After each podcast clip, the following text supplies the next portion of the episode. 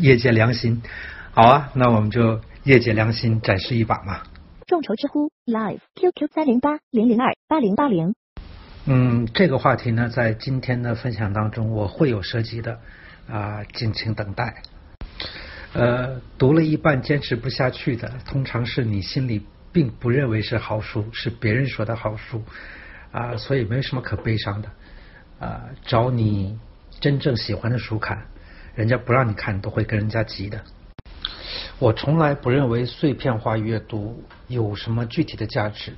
你见过谁捡硬币捡成富翁的？呃，在一会儿的讲座当中，我会比较详细的回顾这段读书经历，所以请耐心等待，好吧？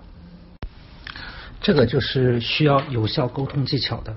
最初的时候，我的家人也非常不高兴，但是随着时间的推移。我用行动慢慢告诉他们，我用那些时间去做了有意义的事情，所以他们就开始表示理解了。然后呢，啊，我虽然有的时候啊不跟他们一起过节，但我平时有空的时候会多陪他们，所以呢，他们觉得其实更划算的。这就是有效沟通嘛。当你听完讲座之后，里面有一个概念，了解之后，你就彻底明白了。呃，Kindle 的版本是不能够全文检索的，这点特别令人讨厌。所以我的做法是，买完这个 Amazon 的电子书之后呢，会用软件把它转变成呃 EPUB 版本，然后就可以存在电脑里进行全文检索了。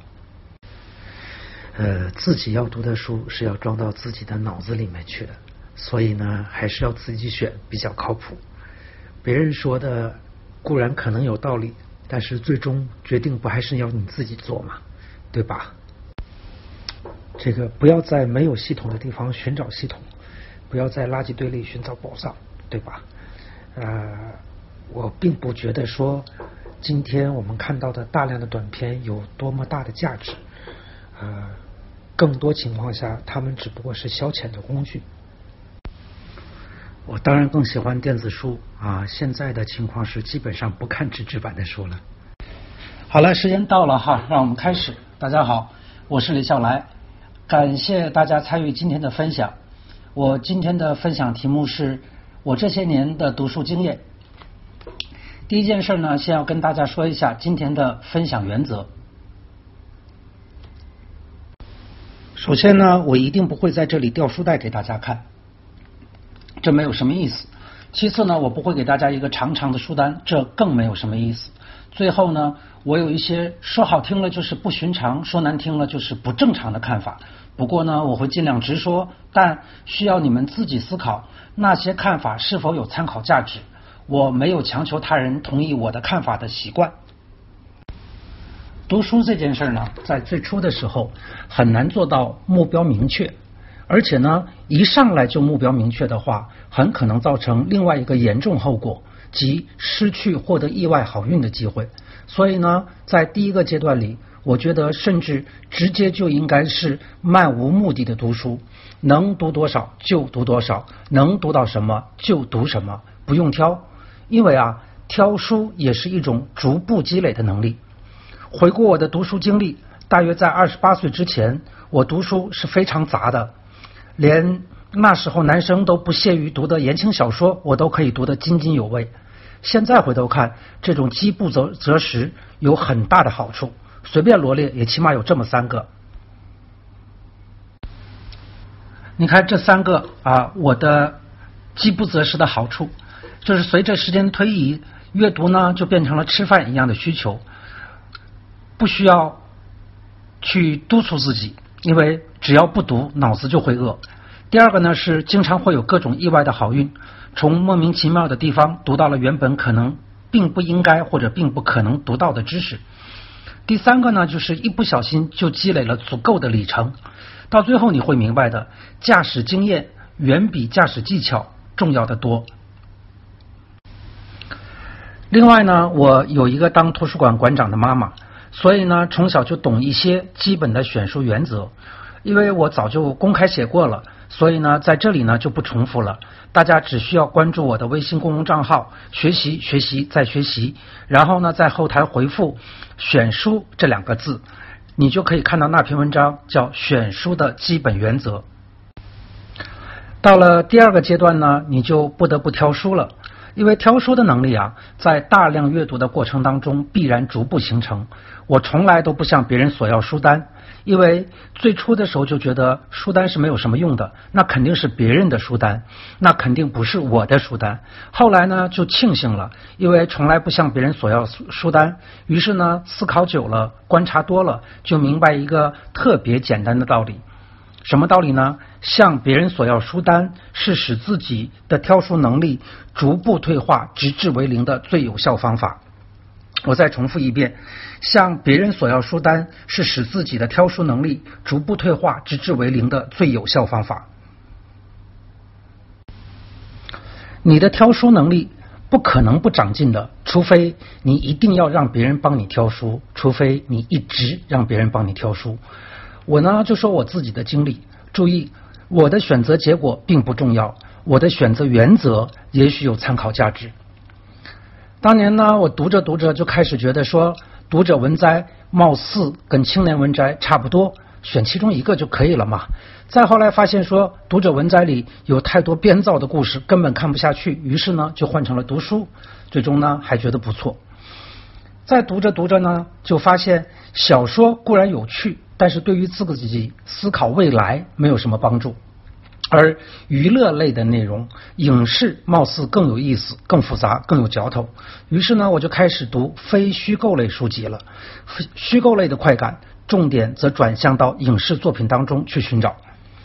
随着年龄的增加，好奇心也开始进化，越来越发现猎奇的价值。于是呢，越来越倾向于读那些符合科学方法论的文字。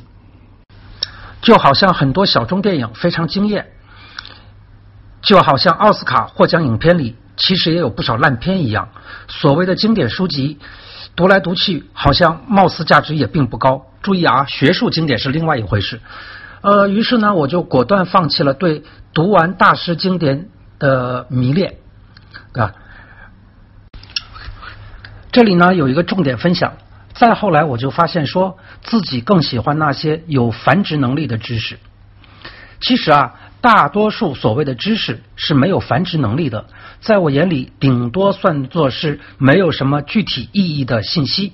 比如说，你知道这个字的读音是“唱”，比如说你知道这个字的读音读作“唱”。再比如说，你知道历史学家陈寅恪的名字里面最后一个字其实读作“克”而不是“阙”。比如说，你知道有的人是三色视觉，而另外一些少数人是四色视觉。又或者，人群中大约有百分之七的人有强光反射症状，抬头看一眼太阳就要打一个喷嚏。这类的知识其实是信息，没有什么繁殖能力的。他们不是那种你可以用来创造新知识、新内容的东西，啊。当然了，这是有很多人就是喜欢这种冷知识，并且以懂得多而自得。这是他们的选择，起码也是一种选择嘛。所以呢，我有两个最基本的价值观：第一，我需要认清现实并思考未来；第二，我更喜欢有繁殖能力的知识。于是呢，最终我的兴趣逐步转移到这类领域当中，比如说是非构非虚构类书籍，比如说英文原版书籍，比如说心理学，比如说经济学、策略学、脑科学，在这些领域里。又是抓到什么就看什么，看着看着就开始又会挑了，哪个出版社更为靠谱，哪个作者更有趣，然后呢就很快进入了第三个阶段。到了第三个阶段呢，呃，我读书就开始变少了，整天读的都是各种学术文献。我后来购买了呃，在网上购买了几乎所有我能买得到的国外的电子图书馆的会员，闲着没事呢就在里面翻。真的比 Google 里能找出来的东西有意思多了。学术文献和通俗读物最大的区别在于在于作者的态度。这个学术论文的作者通常并不关心读者是否能够读懂，他们的想法是自圆其说且尽量写清楚是我的事儿，能否读得懂就是你的事儿，我才没有空掰开了揉碎了，生怕你读不懂呢。所以呢，大量阅读学术论文真的是非常锻炼阅读理解能力的。请注意我的措辞啊，不是阅读能力，而是阅读理解能力。重点在于理解能力，这个我一会儿还会重新提起。众筹知乎 Live QQ 三零八零零二八零八零。呃，批量阅读学术文献，就好像是从父母的庇护下离开而后独立生存一样。刚开始的时候，甚至有一点害怕，但是呢，没有过多久，就开始可怜起过去的自己。过去怎么那么傻，竟然总是要衣来伸手，饭来张口，啊，不来什么就都没有呢？本科教育结束之后，理论上来讲就应该把大部分时间用来读学术文献。很可惜，貌似在我们国家根本就没有这个概念。学术研究被翻译成通俗读物，这个时间滞后实在是太严重了。比如说，学习关键期理论，早就被质疑的体无完肤，二十年之后还在中国大行其道。说小的时候学不好外语，长大就废了，其实根本就不是那么回事，太坑人了。呃，大家有空可以去啊知笔墨点 com 上翻翻我懒得出版的一本书，叫《人人都能用英语》，读过之后一定会大呼小叫，竟然被骗了那么久。到了第四个阶段，我赶上了好时候。大约我在三十岁的时候，就是二零零二年前后，在那前后呢，我们在国内已经可以通过信用卡在 Amazon 上买原版书了。又过了一些年呢，电子书已经普遍到绝大多数有价值的原版书都有了电子版。于是呢，不知不觉之间，我在自己的电脑上给自己建了一个图书馆。这个时候，我也基本上到了需要大量检索阅读的时候。注意啊，是检索阅读。所谓的检索阅读，就是有目标的阅读。大体上就是知道哪些书里大概有哪些领域的内容，而把它们保存在电脑上，就像图书馆一样。然后呢，运用全文检索功能，当你需要什么的时候，呃，就通过关键词去搜索，把那部分内容找出来参考。等我过了四十岁，我又进入了第五个阶段，我又回来了，什么都看。虽然总是不由自主的挑，挑书已经成了一种内建的能力，有的时候得刻意控制才能做到说，当它不存在。为什么又回来什么都看呢？因为目的性没那么。强了，或者说目的性没必要那么强了。更为重要的是，到了这个阶段，我们更需要了解真实的世界。别说书了，连 A P P 我都会找时间认真研究那些看起来并不适合我的东西，比如，呃呃，比如陌陌。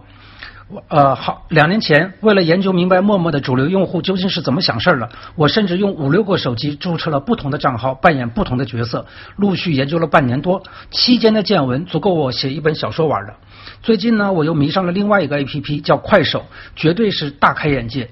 其实书也是一样的，最近的几个星期里，我一直抽空就看一本网络小说，叫《死人经》，特别长，一千多章，呃。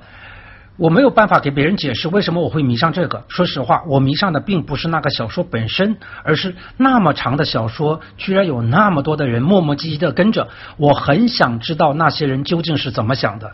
在我眼里，了解真实的世界很重要，尤其是对我这种终极宅男来说更是如此。足不出户而知天下，虽然很难，但也不是完全做不到。以上呢，就是我多年来的读书路径，从泛。到精，再回到泛，还有另外一个维度的路径，叫从全盘接受到部分接受，到不能接受的部分也多想想看。我觉得这是三个境界，所有的人都是从第一个境界开始的。还记得我们小时候常常说的话吗？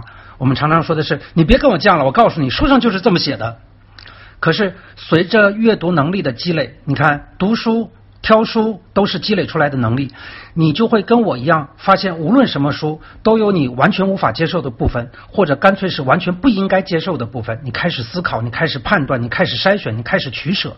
过了四十岁，我进入第三个境界之后，才觉得庆幸。第二个境界虽然比第一个境界好，但说实话也没有好处多少。常常会因为一时的好恶，错过很多的精彩。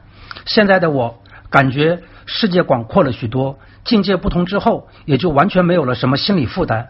别说我正在读《死人经》这种我不觉得 low，别人却觉得非常 low 的东西，我甚至偶尔会仔细看一看咪蒙的文章，我都觉得说这没有什么不好意思的。反正我们有本事在任何地方都学到我们应该学到的东西。呃，下一个分享话题是阅读的目的。那么我用了阅读这个词，而不是读书，因为大家也看到了，在更多的时间里，我读的并不是书，而是学术文件，呃，学术文献。我总是觉得通俗读物还是很慢，得等到 Malcolm Gladwell 这种人把学术文献翻译成通俗读物，这个路径太长了，直接去读学术文献效率更高。那么阅读的目的是什么呢？非常明显啊，改变生活。知识改变命运，并不是空话。最值得拿出来当做例子来讲的是这么一件事儿。呃，上个世纪九零年，我还在读高中的时候，某一天下午走在街上，那大街上搭了个台子，台上台台上，然后台下人头攒动，敲锣打鼓，鞭炮声此起彼伏，干嘛的呢？抽奖，一块钱一个，刮刮乐。最大的奖是一辆江铃小汽车，那人群尖叫，那唏嘘声，那人来人往，那个热闹把我吸引了过去。我用我兜里仅有的两块钱刮了两个，当然什么都没中。没过多久呢，我学了一点概率常识，你知道概率是高中学的吗？恍然之间发现以前的自己太傻了。任何一个认真学过概率论的人，期后是不可能去买彩票的，因为那等同于对自己已经增长了的智商的侮辱。你明白了吧？所谓的智商是可以学出来的，而不是天生的。另外一个事儿呢，是关于我老婆的。许多许多年前，我们刚在一块儿的时候，我们过有过一次剧烈的争吵。第二天，她跟我说：“其实我不想跟你吵，一点都不想。可是昨天晚上我就是控制不住，我不知道是怎么回事。”又过了一会儿，说肚子疼，很疼。然后随口说可能是要来事儿。我当时就愣了一下哈。然后呢，隔天我就抽时间跑去图书馆。一下午查了若干本书，才反应过来，原来有相当大比例的女性在经期前后都会有激素水平的巨大波动，直接导致的结果就是情绪失控。而实际上，临床上早就有很多可以用来调节激素水平的药物，且基本上没有什么副作用。于是呢，我就做了一些摘抄，然后呢带给他看，然后呢他明白了之后呢就没有了病耻感，然后呢带着他去医院，让大夫给他开了一些药。以后的许多年里，偶尔也会有起伏，但一般都是他自己先说没事儿，我想应该是这两天就这样吧，我去把药吃了，多休息一会儿就好了。许多年之后提起这事儿，他的慨叹就是知识真的可以改变命。所以呢，对我来说，阅读的目的很清楚，就是改变生活。改变生活中最直接有效的方法，就是习得新的技能。说出来大家可能不相信，连游泳这件事情，我都是靠看书学会的。这一点呢，罗永浩同学可以作证，因为他的蛙泳是我站在游泳池边上，仅靠说话教会他的。呃，然后呢，我们来说一下哈，呃，我是怎么升级自己的阅读操作系统的。第一个呢，就是不仅要只字不差的读，还要反复的读。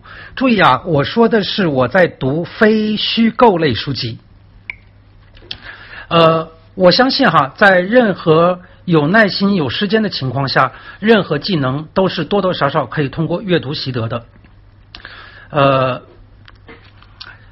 过了二十五岁之后呢，你再回头看看初中、高中的教材，你会感到无比惊讶的，就是你会觉得说，怎么会这样？这么简单的东西，当初却觉得那么难呢？很多人只不过是没试过而已，所以呢，你试过就明白了。小的时候觉得数学难，然后一辈子就那么觉得了，这是非常可惜的事情。事实上，二十五岁之后的你，只要学习习惯正常，很可能只需要一个星期的时间，就能把高中本科整个一学期的数学教材全都过一遍，然后惊讶于自己当年的理解能力之差，惊讶于今天的理解能力之强啊。那么。所以呢，其实是这样的。首先，你要学会这样一点：别总觉得专业这事儿高高在上、触不可及。事实上，只要你的学习能力足够专业，注意啊，是你的学习能力足够专业，无论什么，其实你都可以学得比较专业。那其次呢，你要学会另外一个特别重要的，绝大多数人一辈子都没有想过要学会的本领。我很早就有这个本领，是什么呢？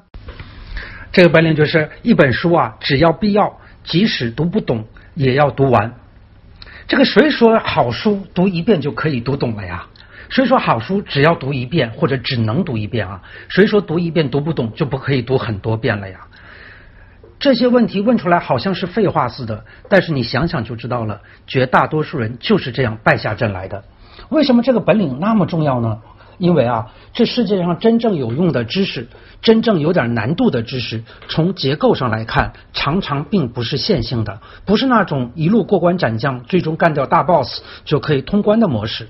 你想想看，没有难度的知识是不是大家都学会了，乃至于相对价值、相对优势并不明显呢？但凡有点难度的知识，从结构上来看，常常是递归结构的。有些书是这样的，你想要深入理解第一章，那就依赖于你对后面某一章，例如第五章的深入理解。这样的结构类似于数学里的递归，于是这种结构的书籍就是只能通过反复阅读才能够厘清思路的。如果递归这个词你理解起来费劲，那么我从另外一个角度使用另外一个类比来说明问题。你见过这种图吗？你看哈，我们在一个二 D 的平面里想要显示一个三 D 的物体的话，我们就必须借助虚线。来表示清楚哪个面在前面，哪个面在后面，是吧？如果我们全用实线的话，你就会发现说，中间的那个点究竟是在冲着我们这个方向的前面呢，还是在背着我们相方那个方向的后面呢？我们就搞不清楚了，对吧？所以呢，呃呃，在一个二 D 的平面显示一个三 D 图形的时候，如果不借助一些手段，那么就不会有一个一目了然的结构，而是展示不确定的结构，对吧？那么。呃，你也可以这么想象，有些知识呢就是平面的，那就相对好办一点；而另外有些知识呢是立体的，却要在平面上展示，于是呢你就得费劲一点，想尽办法搞清楚层次，搞清楚远近。于是呢你就得反复阅读，就好像在迷宫中反复行走、反复试错，最终找到通路一样。事实上呢，连小说都是这样的，很多高手写的小说，嗯，经过刻意设计之后。若不是反复读个两三遍，很多地方你就漏过了。高手拍电影也是这样的，《穆赫兰道》、《风呃呃呃禁闭岛》、《盗梦空间》、低俗小说《太阳照常升起》，这些电影都是一样的，看一遍你是看不懂的，甚至有些地方啊看好几遍也才注意到。于是呢，你就有你就要有这个本领，一本书基本便读不懂，也要挣扎着读完。这个本领有了之后，很快你就会发现，说你就是人们常常描述的那种所谓有悟性的人。读不懂不要紧，必须读完，而且要反复读。要相信你的大脑有成长能力，这一点真的放心了的话，你就必然是所谓有悟性的人。什么叫悟性啊？就是想不通的东西反复想，想着想着不知道从哪个方向上就找到通路了，这就是所谓的恍然大悟啊。再次呢，嗯，你要理解一个最重要的原则，这个原则其实只有一个字，就是用。学而不用是绝大多数人失败的根源。关于这一点，我已经展开了写，展开了写了一整本书，就在这里不重复了。给大家三个资源，大家去找。最后呢，呃，也是呃呃呃，人们常常忽视的重要技能，就是读书也好，学习也罢，一定是一种社交活动。我总是花很长时间去读书的书评，为什么？很简单啊，在这个过程当中，我总是能在别人的留言里发现自己阅读的遗漏，总是有自己想的不够全面、理解的不够全面的地方，甚至会出现，即便是自己挣扎了，竟然也鬼使神差的错过了一些重要内容的情况。难道你就没有遇到过吗？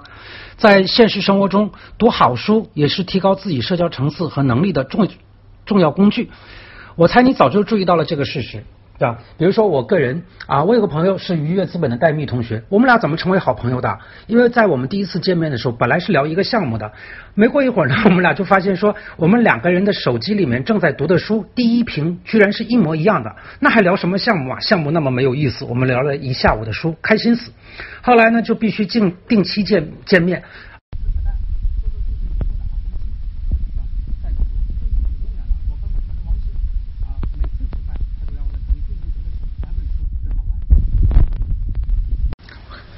过去呢，我们的生活圈子局限在一个狭小的地理空间范围之内，身边读书的人密度总是很低。可现在不一样了，互联网改变了一切，无论多冷门的书，都有人愿意在网上留下评论，这是多么美好的世界啊！从这个角度望过去，我觉得网上的一切读书会都有各种各样不同的意义。从这个意义上来看，我觉得豆瓣也确实是很好的社区。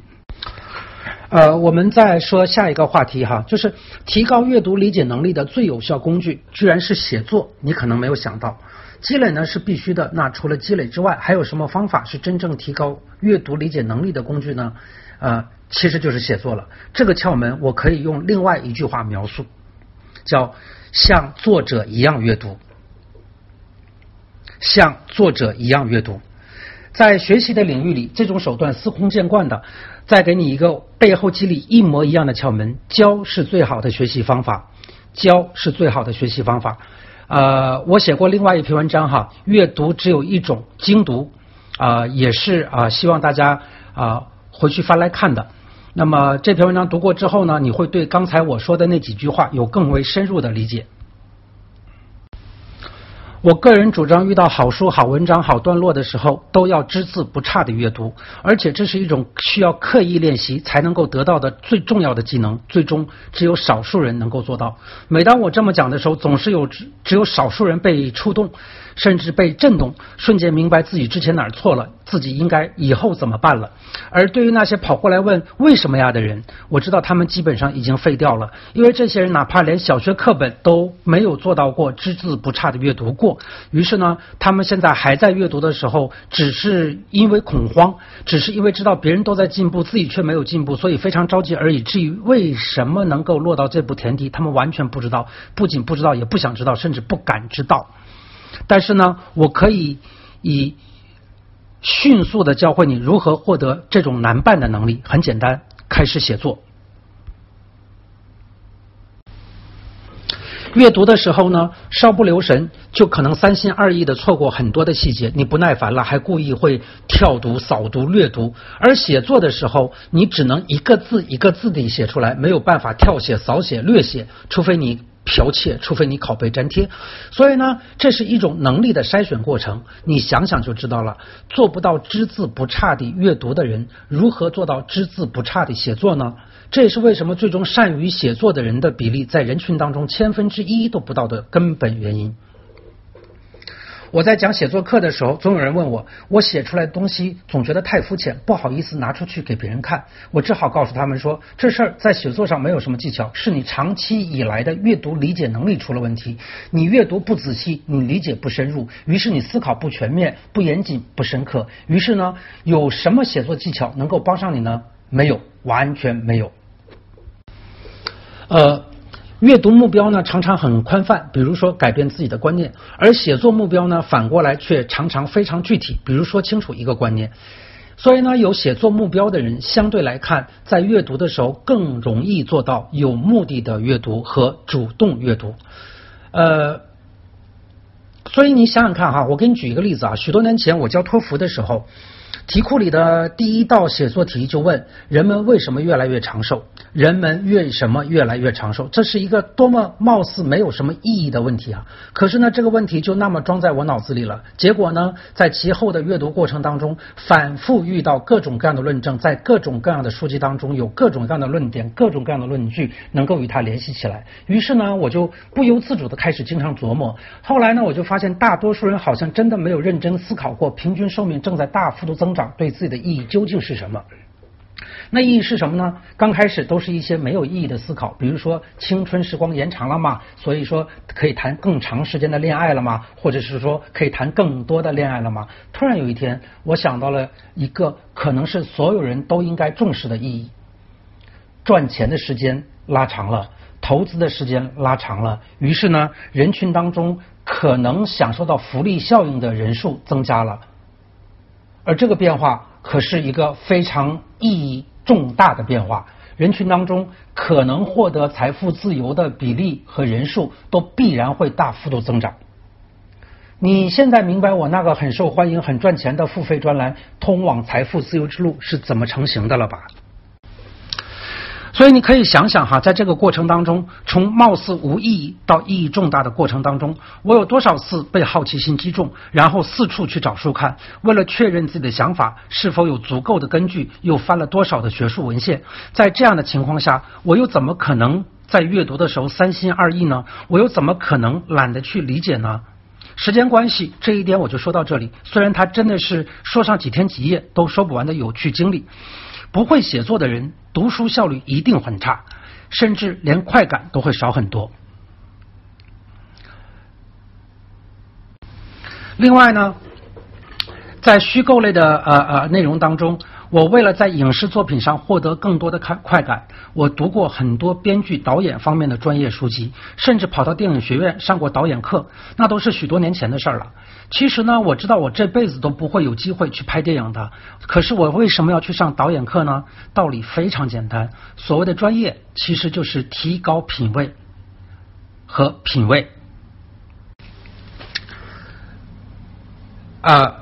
其实到最后你会明白的，所有的专业，所谓的 professional，其实就是指一个人的品味和品位足够高，这两个品味都抬高了之后，自己的欣赏水平就会提高，遇到特别好的作品就会获得完全不一样的快感。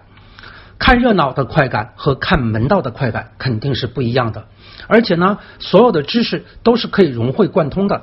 我写文章，我做讲演，其实都是用了很多貌似是导演才理所应当应用的技巧，但是我应用在讲演上，我应用在写作上。我知道如何打下伏笔，我知道我如何制造效果，我知道我如何突出主线。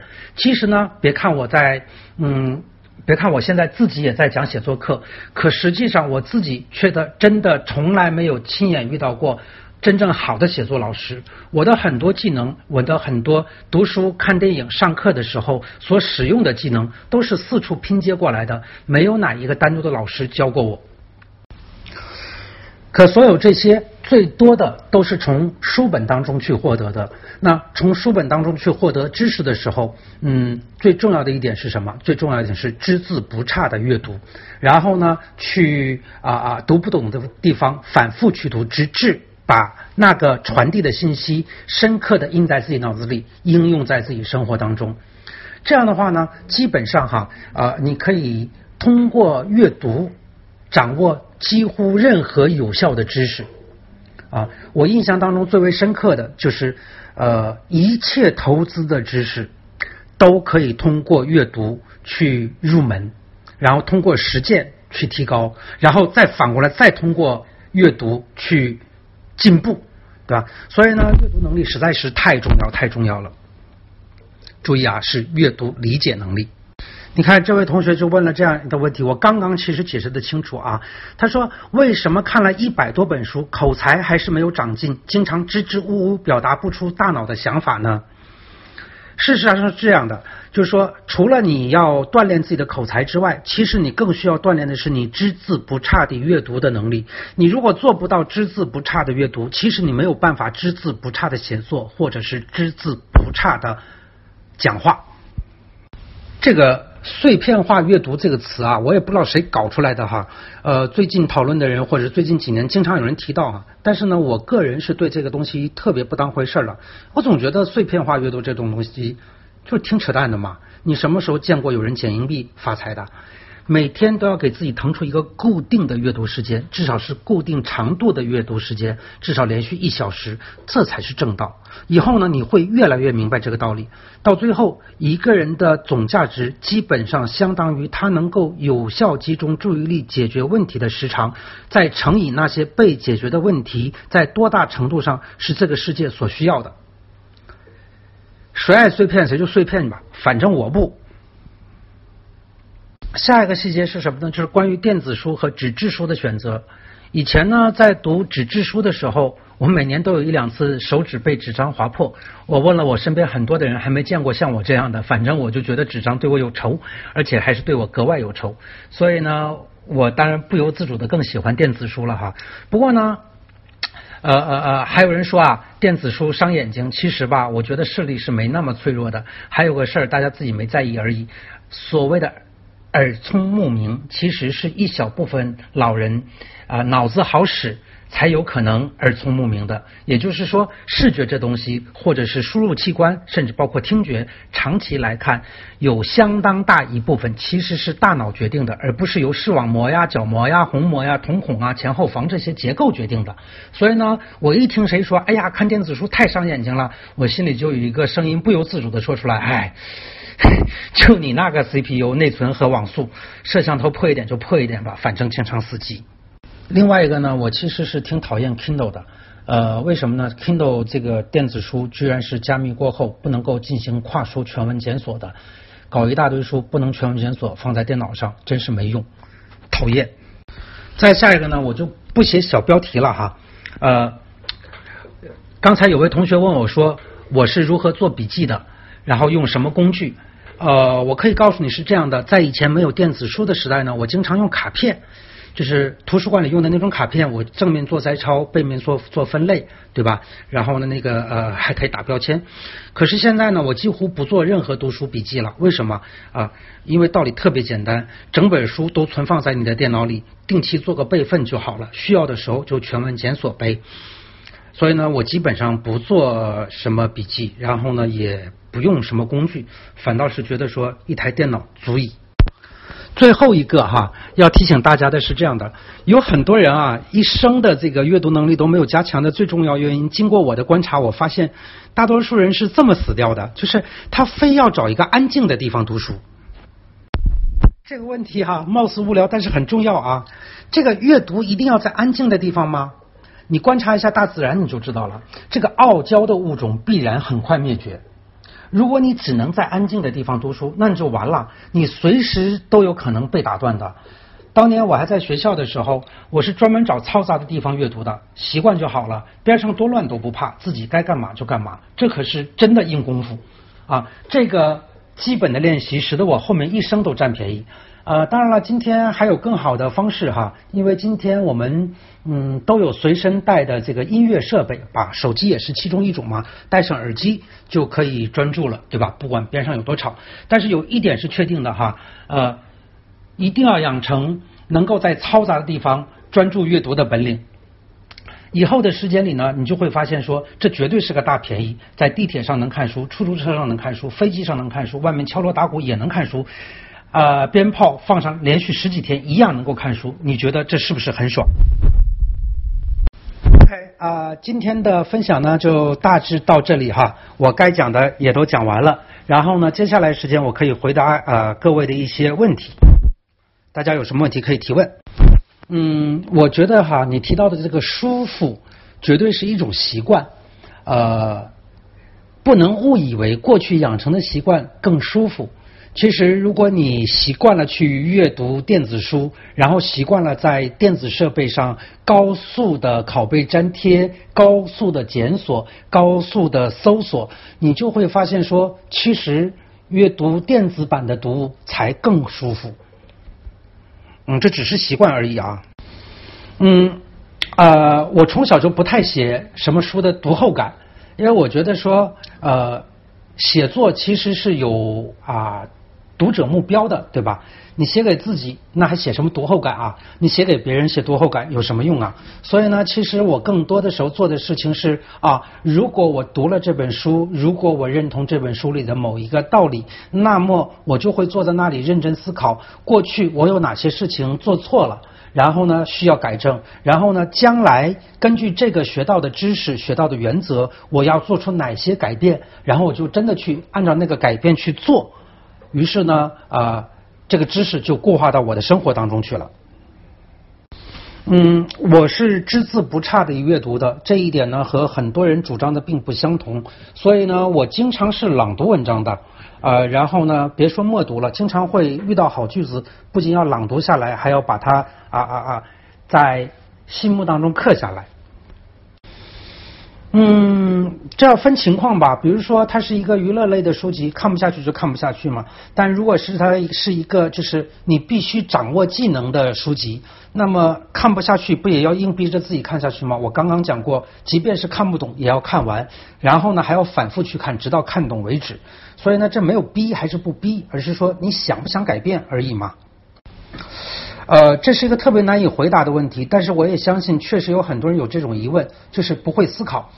呃，小的时候呢，我们老师只是告诉我们说啊，你你你你使劲想，拼命想，再使劲。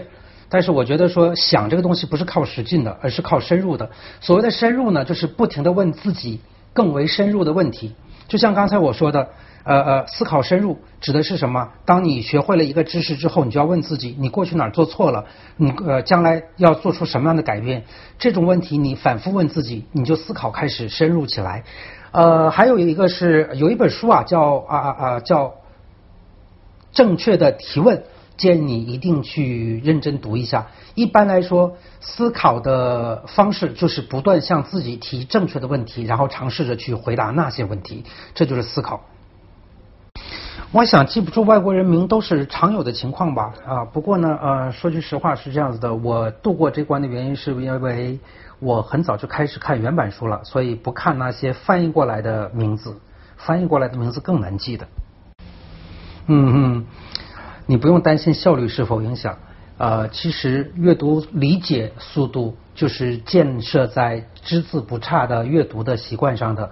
然后呢，将来你的阅读理解速度会增加的。为什么？因为你脑子当中装的知识越来越多。所以，其实真正提高效率的是你的脑子当中装进来的知识是正确的、准确的、毫不含混的。于是呢，你将来在理解新的事物的时候就会非常的快。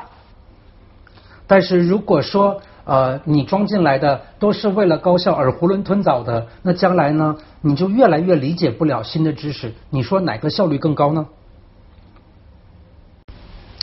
第一个问题是，好书呢就值得反复读，这是绝对没有错的。呃，第二呢，说实话哈，那本《How to Read a Book》那本书啊，其实我不觉得它很好。功利的问题我一概不回答。嗯。当然了，很多啊，你这样哈，你到呃我的微信公众账号当中去翻一篇文章，叫什么是践行？呃，说句实话，我已经很多年不去实体书店逛了，因为我觉得在实体书店选择书实在是效率太低了，并且呢，呃，选择范围其实也非常的有限。